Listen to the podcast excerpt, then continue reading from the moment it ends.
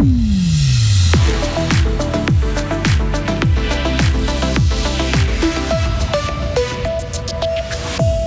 Il s'immole devant le tribunal fédéral. Son pronostic vital est engagé et ses motivations encore obscures. N'ayez pas peur d'augmenter vos prix. C'est le conseil de Gastro Fribourg à ses membres en cette période d'inflation. Les jeunes talents doivent accéder plus vite à la naturalisation suisse en terre fribourgeoise. D'autres cantons donnent l'exemple. Le temps va tourner à la pluie cet après-midi, maximum 19 degrés. Météo instable et fraîche ces prochains jours. Nous sommes mardi 9 mai 2023. Bonjour Sarah Camporini. Bonjour Mike, bonjour à toutes et à tous.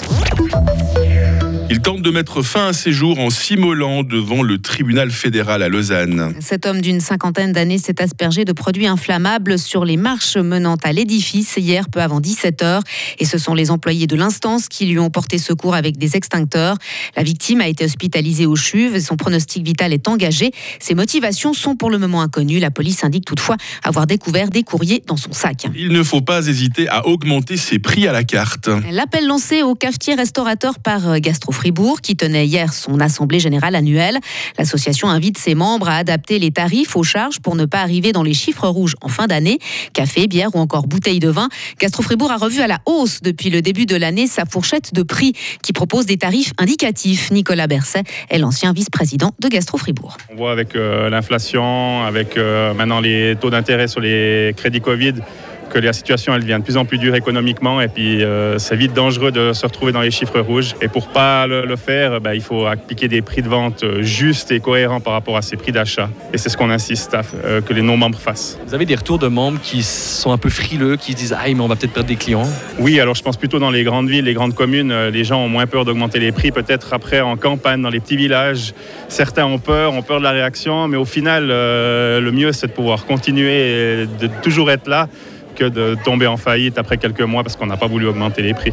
À noter qu'il y a eu du changement au sein de Gastro Fribourg. Muriel Hauser a remis hier son poste de présidente de l'association après 12 ans de mandat. Elle est remplacée par Philippe Rochy. Quel âge faut-il pour demander le passeport suisse? Actuellement, dans le canton de Fribourg, les enfants doivent être âgés de plus de 14 ans pour faire cette demande. Une députée verte libérale, Catherine Esseva, députée au Grand Conseil fribourgeois, voudrait abaisser cet âge.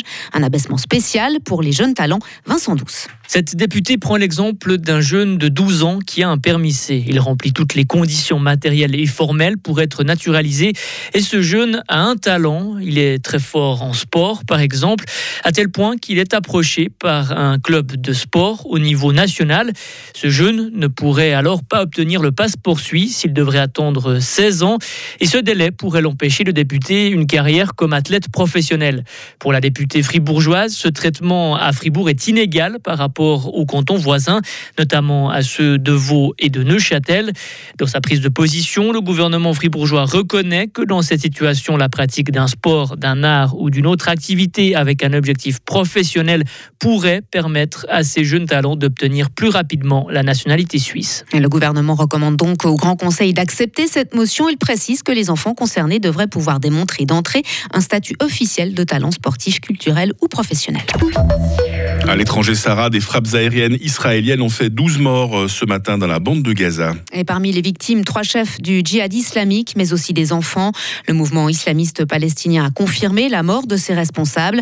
La trêve obtenue il y a moins d'une semaine à la suite d'une médiation égyptienne n'aura donc pas duré longtemps et l'escalade de violence entre l'armée israélienne et le djihad islamique se poursuit. Petite page de sport maintenant. La troisième étape du Tour d'Italie est revenue à Michael Matthews hier. L'Australien s'est imposé au sprint hier en fin d'après-midi à Melfi. Sa dernière victoire sur les routes du Giro remontait à 2015. Au classement général, le Belge Remco Evenepoel compte désormais 44 secondes d'avance sur l'autre grand favori, le Slovène Primoz Roglic. Ok, sur glace, André Haim va tenter sa chance en NHL. L'attaquant d'Ambri Piotta s'est engagé avec Saint-Louis, formé à Berne, où il avait également fait ses débuts en National League.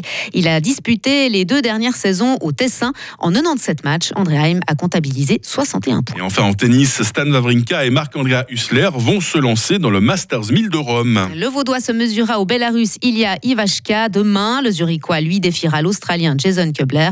Euh, seul Suissesse en lice pour l'instant. Jill Teichmann affrontera la gagnante de la partie entre l'Italienne Nuria Brancaccio et l'Autrichienne Julia Graber. Ah ben on va surveiller nos talents de tennis de très près. Merci euh, Sarah Camporini. Rendez-vous dans quelques instants avec toute l'équipe pour donner le coup d'envoi de cette nouvelle journée avec notamment la question du jour. Hein.